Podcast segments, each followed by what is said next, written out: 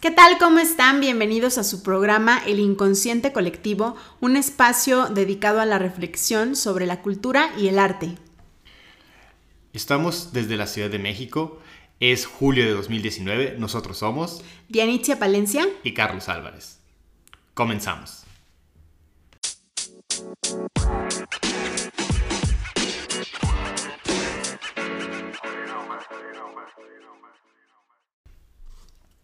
Charlie, sí se puede vivir del arte.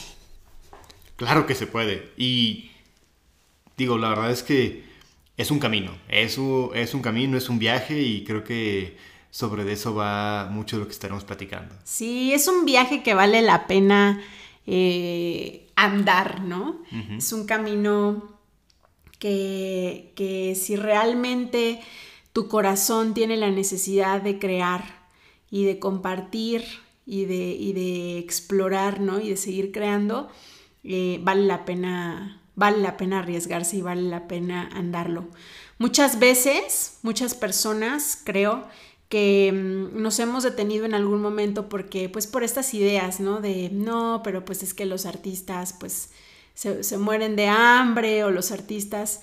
Y qué feo que un camino tan bonito, al final un camino creativo, pues se vea limitado o que, o que decidas no andarlo por, por cosas distintas o ajenas a esa pasión, ¿no? A eso que te dice dentro de ti, este es el camino que tú, ser humano, que solo tienes esta vida, quieres seguir o quieres andar, ¿no? Entonces, de eso vamos a hablar el día de hoy. Ese es nuestro tema. Y nos gustaría comenzar con una metáfora, ¿no? Que hace unas semanas encontramos y que nos pareció bien bonita y lo que hicimos con esa metáfora también. Eh, hace unas semanas platicábamos y decíamos que pareciera que, este camino de, ser artista, en algún momento lo quisimos recorrer, así como que vimos el desierto enfrente y dijimos, venga, lo vamos a cruzar corriendo, ¿no? Y aparte a las 12 del día, en plena luz del sol, así empezamos y, y que evidentemente en muy poco tiempo, ¿no? Apenas las primeras decisiones, ¿no? Que fuimos tomando en este, en este proceso, fue así como, híjole, darnos cuenta de decir, bueno, tal vez corriendo no es la opción. corriendo a medio rayo del sol tal vez no es la opción. Okay. No, no, son pasos agigantados, son, son pasitos. tal vez hay que dar pasos más, este, más, más eh, cuidados, tal vez hay que no derrochar todo lo que, los, ahorros o no sé, todo lo que, lo que de momento creemos que pues esto rápido llegamos del punto A al punto B, tal vez esto va a tomar más tiempo del que pensábamos y quizás se trate de fortalecer la paciencia y quizás se trate de incrementar la resistencia y llevarnos más botellas de hidratación para el camino y replantear la estrategia. Al final del día, quizás se trate de replantear la estrategia porque correr el desierto eh, buscando el camino más corto en línea recta, quizá no es la opción. Evidentemente pasaron solamente un par de días cuando dijimos, no. ¿Por qué no puedo correr? ¿Por qué no puedo pasar el desierto corriendo?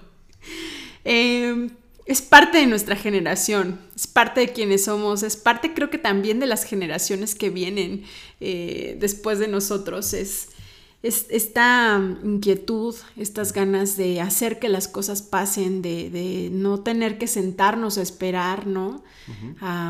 o decir, bueno, pues es que esta es una carrera de 10 años, ah, bueno, está bien, me voy a esperar 10 años a, a que esto empiece a dar frutos. Es que somos una generación que, que, un poco no acepta el, el cómo no, sino el, pero cómo sí lo vamos a lograr, ¿no? Y qué hermoso que digas el cómo sí, porque a veces, y en otras cuestiones yo estaría de acuerdo, se critica mucho el tema de la gratificación inmediata, ¿no? Que es la búsqueda de la gratificación inmediata, pero creo que también es verlo del otro lado y decir, no solamente es gratificación inmediata, es también decir, ¿Cómo sí? ¿O por qué 10 años? ¿Por qué 15? ¿Por qué 20? ¿Por qué algo tan, tan, tan gigantescos y tú lo quieres, yo lo quiero, todos estamos de acuerdo, o sea, es una causa noble o es una causa hermosa, o sea, ¿por qué tiene que ser tortuoso? ¿Por qué tiene que ser distinto? ¿Por qué no se puede vivir del arte? Y te voy a decir una cosa más. Eh, acabas de poner como que el dedo en la herida, ¿no? Así de que se critica a, estas nuevas generaciones, ¿no? A nosotros y a los que vienen todavía, los centennials, em, de quieren todo rápido, quieren todo de inmediato. No saben esperar, ¿no? Pero, pero es un poco como, pues sí, porque el mercado ya no está esperando. Pues sí, porque eres la misma persona, el mismo que está diciendo es que ellos no saben esperar, es el mismo que está diciendo, oye, pero ¿cómo vamos a hacer que este mercado se está transformando y nos va a dejar atrás y tenemos que adaptarnos? ¿Y cómo vamos a hacer? Porque entonces, porque hace un año lo que estaba pasando en el mundo, en, las, en, la, era digital, en las redes sociales, las estrategias de las que hablaban eh, para redes sociales hace un año es bien distinto a lo que, se, a lo que está ocurriendo ahora. Exacto. Entonces, eh, de eso queremos hablar el día de hoy. Y pusimos el tema de las redes sociales porque eh, sin duda es el espacio que hoy es eh, pues clave o importante para las empresas, para los emprendedores, para cualquier persona que quiera darse a conocer y, tener un impacto en, en una comunidad eh, o en un grupo de personas y pues evidentemente también para los artistas. Hoy las redes sociales son la primera herramienta donde el artista se da a conocer. Claro. Entonces, vamos a hablar de todo esto. Eh, no se vayan, vamos a hacer una pequeña pausa y volvemos.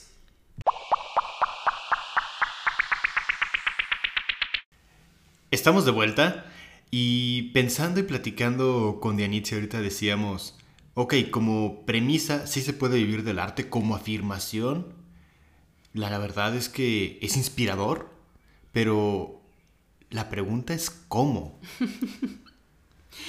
Exactamente, y, es como la pregunta de los 64 mil, ¿no? Un poco, creo que tiene que ver con empezar cambiando el chip de entender que al final esto tiene que ser un negocio. O sea, tienes que empezar a verlo como un negocio. No solamente quedarte como en la parte creativa, bonita, bohemia, ¿no? Em, sino si realmente quieres vivir de esto, o sea, tienes que pensar también cómo le vas a hacer para que esto genere eh, ganancias, ¿no?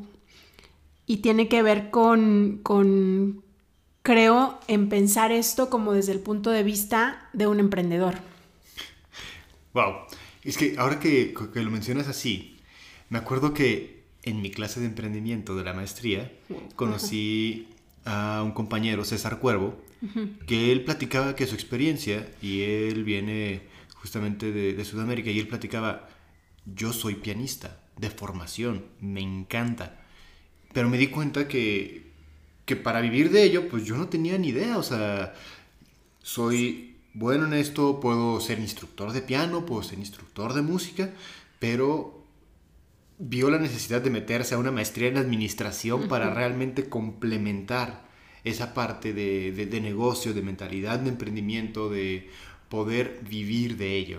Exactamente, porque al final del día, el...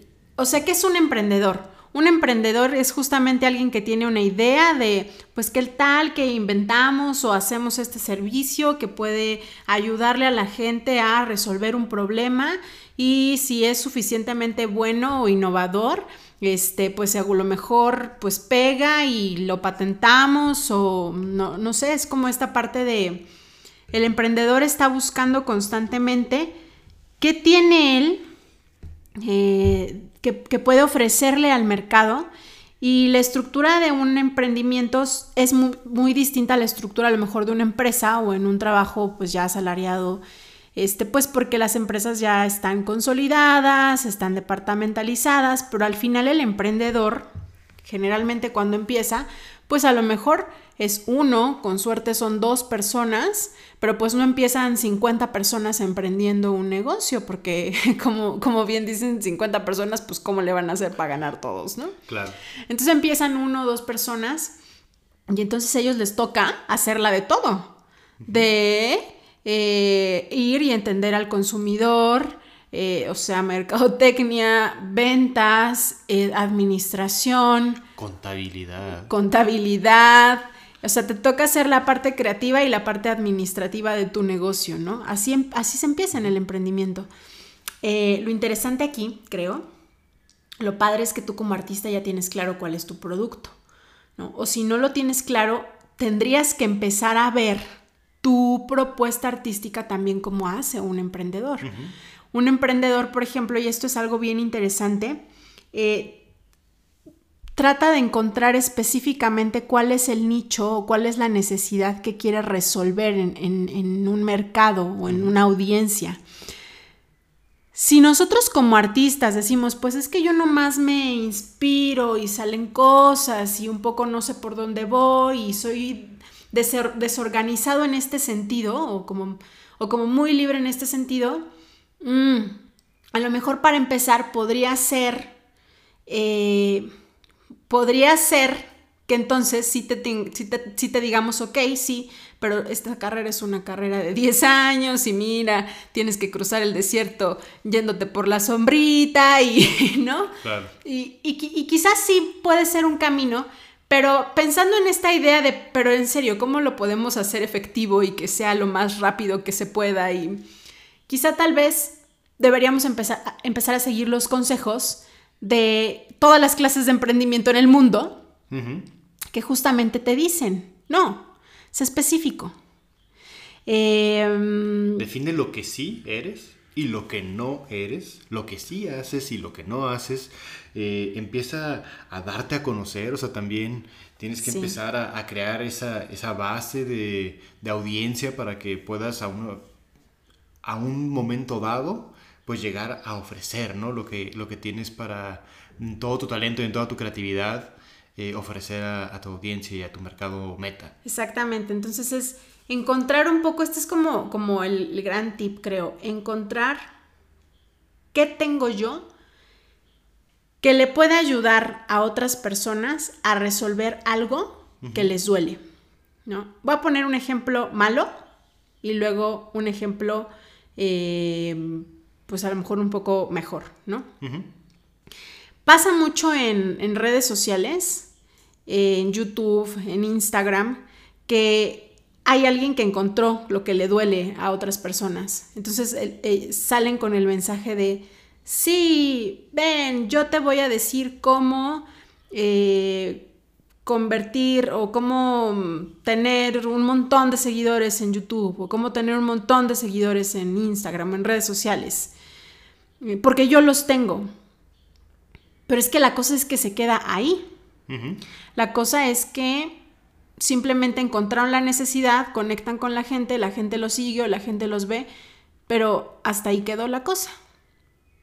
O sea, encuentran una necesidad, pero terminan haciendo una como jiribilla este, de ventas con ella y pues eso creemos que no es ético, ¿no?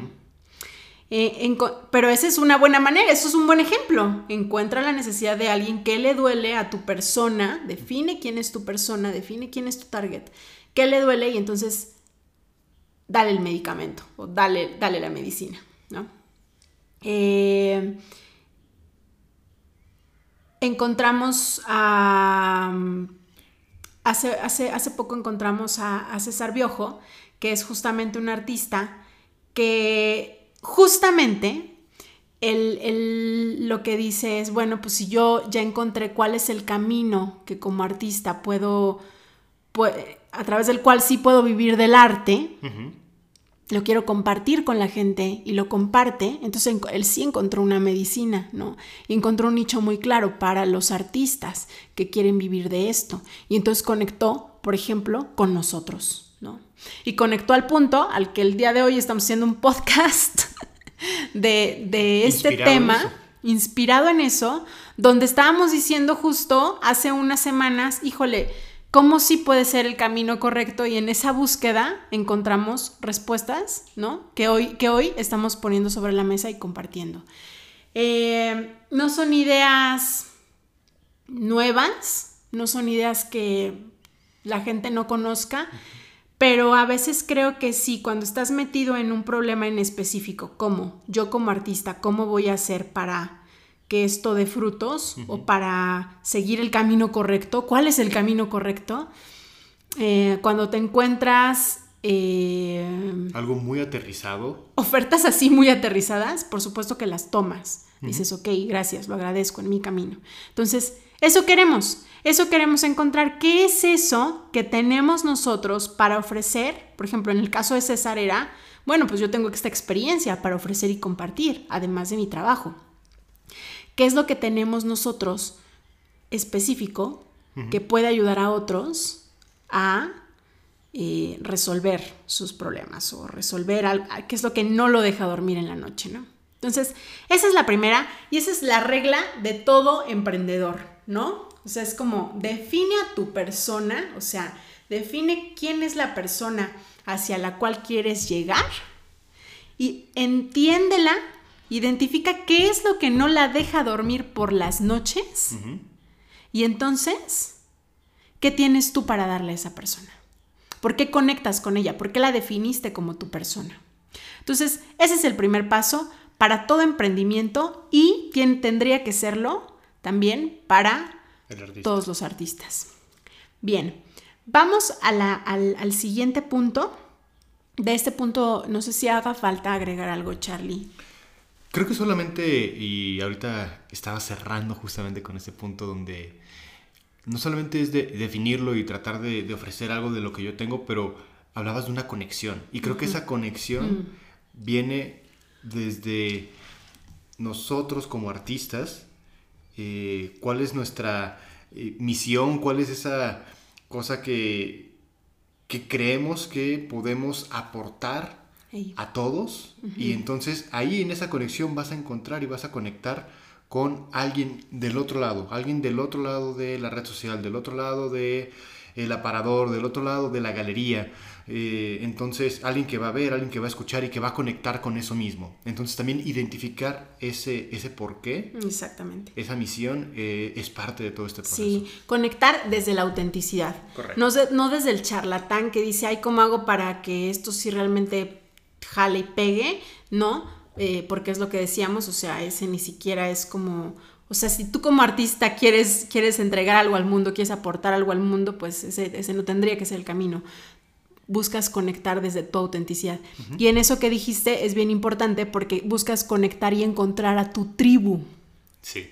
Y tu tribu la vas a ir a encontrar, aunque apenas, aunque seas un poeta y lleves apenas tus primeros, ni siquiera tu primer poema, tus primeros versos escritos, o aunque seas un pintor y lleves apenas tus primeros bocetos, o un cantante, o un, compositor y lleves apenas tu primera canción, tú ya puedes hoy empezar a buscar y a conectar con una tribu en Instagram, en tus redes sociales, así, con apenas el primer paso. Antes se necesitaba eh, que te descubrieran. Que te descubrieran. O sea, llegar a una casa productora, a una editorial o a una editora, en el caso de la música, y pues si, estaban de buenas las personas o a lo mejor si estaba ahí el que de veras tenía buen ojo o eh, si, si, era lo que estaban buscando, mira, se parece más justo a lo que estamos buscando en este momento, tenían que influir un chorro de cosas para que, para que alguien quisiera apostarle a tu carrera. Hoy en día, lo que pasa es que como esto es un negocio, os estamos hablando de que esto es un negocio, como esto es un negocio, las casas productoras, las editoras, las editoriales no se van a acercar a ti si no es que ven que ya eres un negocio probado, Si no es que ven que ya tuviste resultados, que ya gustas a la gente, que ya tienes un, número de seguidores, que ya, que, que, ya pegaste. Entonces, lo, lo padre de ahora es que la herramienta la tienes en tu computadora, en tu celular, o sea, esta cercanía para ir y buscar a tu tribu y conectar con otras personas, o sea, lo puedes hacer, empezar a hacer desde el minuto uno en el que tú te decides ser artista. Eh, vámonos ahora a una pausa y regresamos con este tema de si se puede vivir del arte.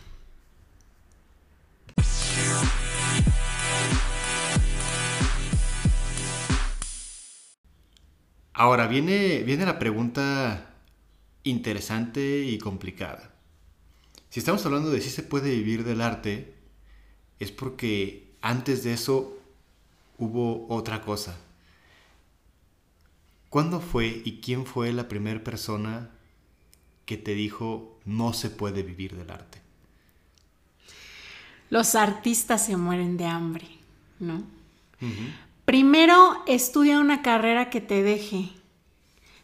Y ya luego, si quieres, haces eso que te gusta. Pero que tengas las bases. ¿no? Híjole. Yo, por ejemplo, en, mi caso, eh, sí, como bien dices, o sea, desde casa el, hecho de, no, eso no es una carrera, o sea, los artistas se mueren de hambre, o sea, ese, es, ese es trabajo de ricos. Ese es trabajo de, ricos. Eh, cuando, cuando yo estaba en, esta, en este momento de mi vida, saliendo de la preparatoria, donde tenía que elegir carrera, me acuerdo que una de mis opciones era literatura y arte dramático en la UNAM. Yo quería estudiar, yo quería estudiar ahí literatura y arte dramático porque me parecía increíble el temario, etc. Y en una feria de, de carreras de, de, la UNAM, fui a preguntar, me acuerdo que llegué, vi, llegamos y, y encontré, llegué corriendo así a buscar el, el stand de esta carrera y estaba hablando justamente el director de la carrera. Y yo me acerqué a escuchar, había muchas personas escuchando y al final, bueno, pues ya pidió preguntas y bueno, pues la gente hizo algunas preguntas, etc. Y, al final yo me acerqué a él y le dije, de verdad quiero estudiar teatro. Eh, esto es lo que me apasiona, esto es con lo que conecto. Em, ¿Tú qué me dirías? Y entonces él me dijo, si estás dispuesta a vivir con un chocolate y un cigarro en la bolsa, esta carrera es para ti. Y entonces yo abrí los ojos, le di las gracias y me fui y dije, por supuesto que yo no estoy dispuesta a vivir con un chocolate y un cigarro en la bolsa porque además yo ni fumo. Entonces, yo... Y el chocolate ni me gusta. Entonces esto no, no es lo mío, gracias. No, fue, me pareció una respuesta muy tajante. Y en ese momento, a mis 18 años o 17 años tenía, me pareció que, que era muy, muy honesta, entonces pues fue así como, bueno, si esta es una condición, pues no, no, no, no, no, no lo acepto. Y lo curioso es que cuando cumplí 30 años, lo curioso es que yo hice mi vida laboral, yo decidí estudiar psicología organizacional porque esa psicología sí dejaba. Y después de, mm, ocho años de carrera profesional, yo, yo desde que entré, yo pensaba, yo me quiero jubilar pronto de esto, porque quiero a los 30 tener que decidir entre si sigo creciendo o si sigo, si sigo, entre, entre si tomar una gran oportunidad en, un trabajo o, seguir mi sueño. Y yo ni siquiera sabía cuál era mi sueño. Pero entonces trabajé intensamente para tratar de encontrar esa gran oportunidad. Y, y, como que, fíjate que lo que dices, como a veces se cumple. Yo decía, a los 30 años yo quiero tener que decidir. Y, y cuando tomé la decisión de no seguir más en el camino laboral, sino dedicarme solamente al arte. Justamente tenía 30 años. Y la decisión que yo tomé fue jurarle al arte contigo pan y cebolla. Y me pareció súper valiente. Porque yo decía, sí, sí es cierto, o sea, yo ya ahorita, a los 18 años no estaba lista para decirle a a este camino contigo pan y cebolla, pero hoy a mis 30 años estoy lista. Por supuesto pasaron dos años y decía, Dios mío, no, es que ¿cómo voy a hacer? Porque... Porque puro pan y cebolla. Porque, porque la cebolla no me gusta. Importantes son las creencias, ¿no? En este, en este ejemplo, en esta, en esta reflexión, qué importantes son las creencias. O sea, realmente lo que crees, realmente lo que piensas, qué tan poderoso es que lo cumples, solito lo cumples. Exacto, y que finalmente, ¿cómo llegamos a tomar una decisión de contigo pan y cebolla sin considerar, por llamarlo de alguna manera, otras opciones porque, porque no estaban en el radar, porque simplemente es, a mí me dijeron, te mueres de hambre, a mí me dijeron, eh, solamente con un chocolate y un cigarro en el bolsillo, entonces pues al momento de tomar la decisión es de decir, ok, pues va a ser tortuoso, va a ser eh, muy contigo pan y cebolla. Sí, me voy a morir de hambre, pero no importa, porque moriré haciendo lo que me gusta. Y porque es una decisión consciente, ¿no? Sí, pero eso que dices es bien interesante, o sea, cómo nos cerramos el mundo, o sea, cómo de verdad cuando tú te programas mentalmente para algo, o sea, esas son las únicas alternativas que le das a tu mente. Si si yo hubiera pensado que los artistas eh, viven del arte y viven bien, ¿no? Porque, porque ponen su corazón en lo que hacen y la gente que pone su corazón en lo que hace, por supuesto que le va bien, o no sé, si hubiera cultivado otras, otros pensamientos, a lo mejor hubiera buscado otras alternativas. Sí. Porque de eso se trata esto, que, nuestro inconsciente siempre va a actuar o siempre va a hacer lo que nosotros le decimos. Y entonces, qué importante es que hagamos a nuestro inconsciente nuestro mejor aliado. Y nuestro mejor empleado. Claro, donde al final, si yo le digo, pues es que sí, porque la gente que pone su corazón en lo que hace, este, al final la hace, pues claro que, claro que inconscientemente voy a buscar las maneras de, de, que esto funcione, ¿no? Entonces, lo que queremos decir aquí con este ejemplo es revisa tus creencias, revisemos cuáles son esas creencias que, que en algún momento nos las dijeron, nos las creímos, las tomamos, las guardamos, ni siquiera recordábamos que estaban ahí, pero ahí, es, ahí siguen, y que nos están limitando en esta en esta, en esta decisión, en este tomar la decisión de, elegir el camino del arte. Yo, así como mi historia, tengo varios conocidos, varios amigos que, en algún momento también han dejado como en espera eh, tomar este camino porque dicen, bueno, es que primero tengo que, tengo que hacerme de recursos para luego entonces ya ya poder hacer eso que es un gasto, ¿no? Primero saco la ingeniería y ya de ahí eh, voy viendo cómo la puedo campechanear para poder seguir tocando, ¿no? Sí, sí, eso pasa todo el tiempo. Em, ¿qué, consejo tú ahora, Charlie, que, como psicólogo y como... O sea, ¿qué consejo le darías al final a la gente? Creo que en general sería a todas aquellas personas que tengan a alguien cercano, que le veas la emoción de hablar por aquello que le apasiona y por aquello que, que se ve que es su naturaleza, eh, uno, le prestes tus oídos, dos, le motives desde el cómo sí a seguir, a seguir su sueño, a seguir su, su pasión. Y de ahí también ya desde, desde el lado personal, pues uno siempre ponerse, ponerse los objetivos y ponerse las metas bien altas, bien claras y, desde, desde el pensarlo de manera positiva de yo sí puedo vivir de esto, yo sí puedo eh, utilizar todos mis talentos y confiar en ese talento, ¿no? O sea, también hay aquellas personas que dicen, ok, bueno, es que eh, yo he compuesto una que otra melodía y la gente me dice que, le gusta y la gente me dice que, eh, que me aviente, pero no me aviento. O he pintado, o he escrito, o he hecho, y, lo empiezan a testear un poco con personas cercanas, y esas personas cercanas les dicen, oye, es bueno, oye, qué, qué, padre, y siguen sin creérsela, ¿no? Entonces también ese, ese confiar y, y aceptarse artistas Sí. creo que es un paso bien, bien decisivo. Sí, fíjate, además creo que estamos en el momento en el que eh, estamos en el mercado de los freelancers. Estamos, estamos en el mercado o en el momento en el que el consumidor no le quiere comprar a un negocio, le quiere comprar a otros consumidores, le quiere comprar a otras personas como él.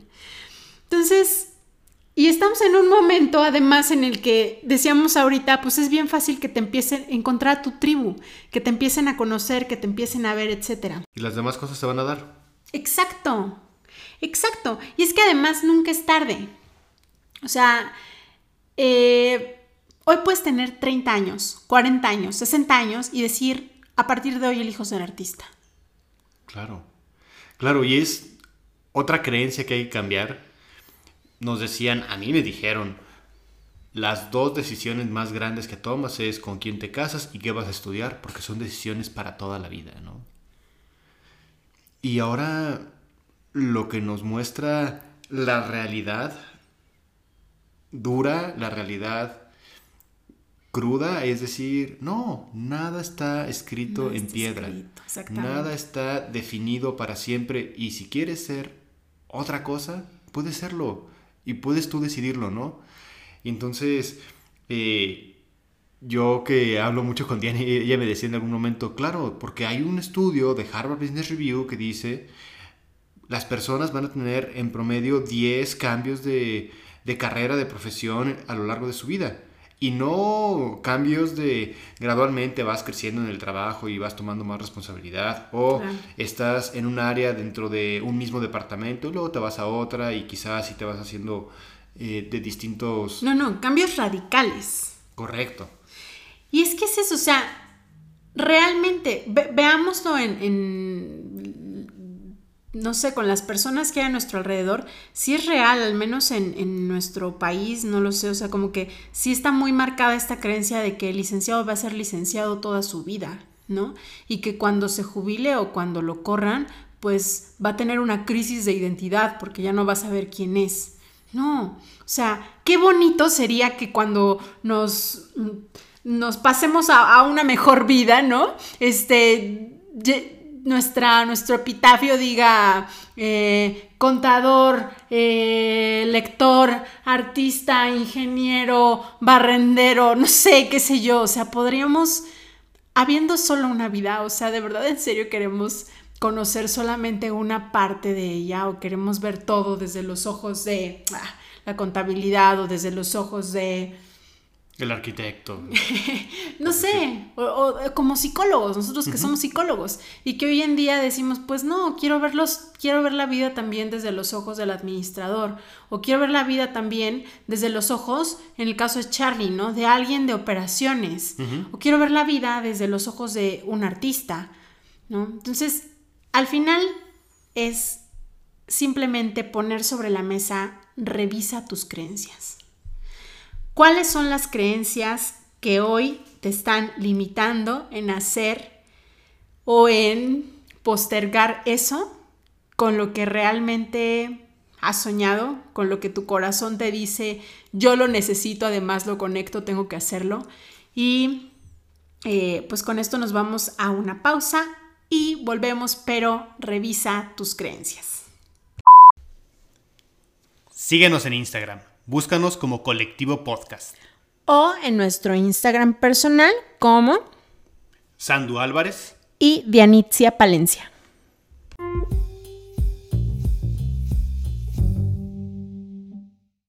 Insiste en tus errores porque esa es tu verdadera personalidad.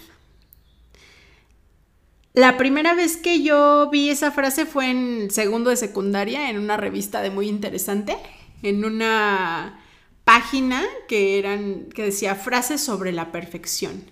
Y había como 50 frases y una de ellas decía, voy a repetir, insiste en tus errores porque esa es tu verdadera personalidad, de Julio Cortázar. Ahora que, que lo dices, creo que la primera vez que yo lo escuché fue justamente una ocasión contigo que me, me la topé escrita en tu espejo en un momento en el que estabas bien, bien frustrada. Bueno, yo te vi frustrada, pero era por qué? Porque hay puntos de la vida en los que todos opinan, todos nos dicen por aquí, por allá, todos nos dicen, eh, sí me gusta, pero eh, ¿por qué no cambias esto de lo que estás haciendo? Sí me gusta, pero ¿por qué no eh, incluyes o excluyes algo que para ti es bien importante y bien fundamental? Y entonces te ves ante la disyuntiva y ante la elección de decir, si es por aquí, o sea, sí sí me estoy dando a explicar. Eh, e incluso desde no saber si las personas más cercanas, así como las totalmente ajenas, están terminando de, de, captar eso que uno quiere transmitir. Y te lo dicen sin malas intenciones, además, ¿no? Eh, yo me acuerdo de, así como lo, comentas ahora, justo me hace pensar que sí es cierto, hay, una, hay veces hay, ese impulso en nuestro corazón que nos está diciendo, es por aquí, explorar por aquí, explorar por aquí. Y a lo mejor lo primero que sale nunca es bonito. Y es que es real. Y, entonces, y la gente va a voltear y va a decir, eh, no. Pero si tú haces caso al ese, eh, no, y te vas por otro camino, eh, es que a lo mejor es insistir en ese camino. O sea, no pierdas. Sí, yo sé que lo primero no está muy bien, ni lo segundo, ni lo tercero, ni el cien. Pero si tu corazón te está diciendo es por ahí, hazle caso a esa punzada. Hazle caso a esa, a esa rareza, a eso que nadie entiende, pero que hay algo dentro de ti que te está diciendo, eso es. Eso es, todavía no lo ven, pero eso es. Y es que lo voy a poner con otro ejemplo, es que es real.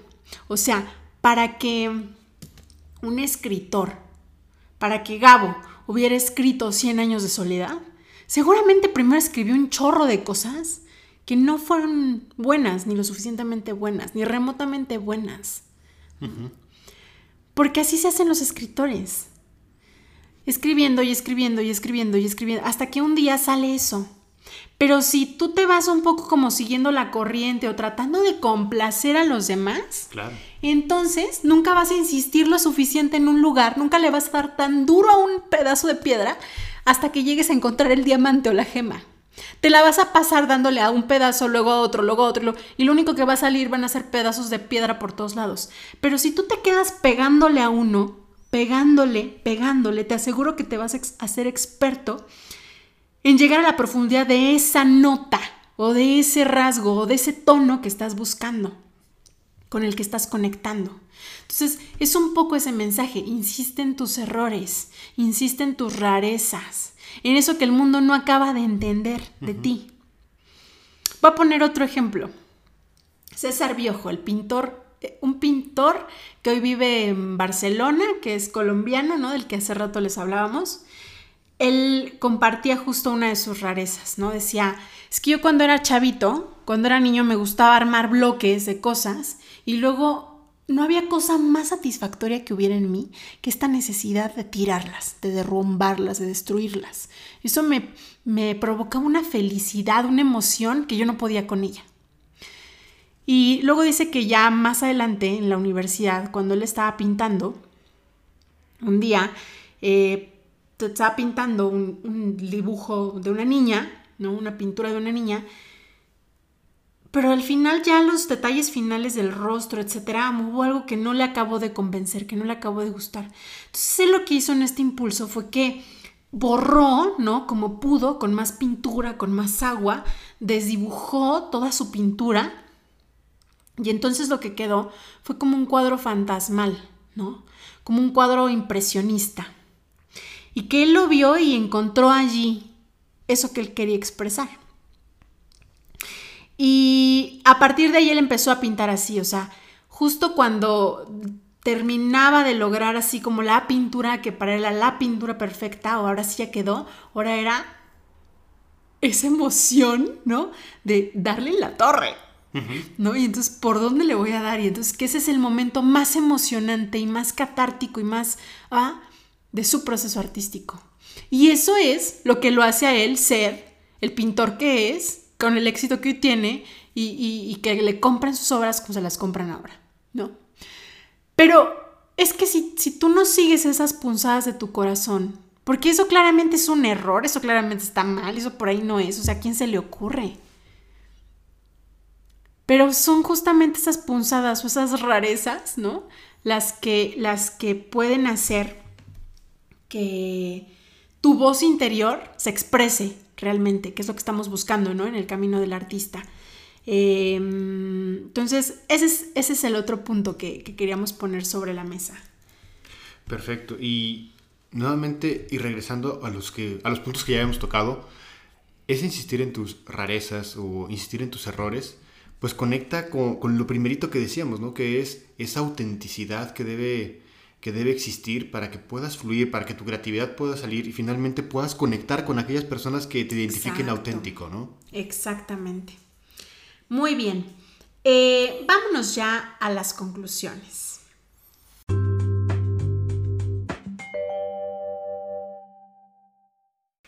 Ahora, me gustaría concluir de este lado sí. en por qué esto es importante. O sea, por qué al final del día hay que insistir sobre errores y por qué al final del día hay que insistir sobre si quiero ser artista, por qué ser un artista.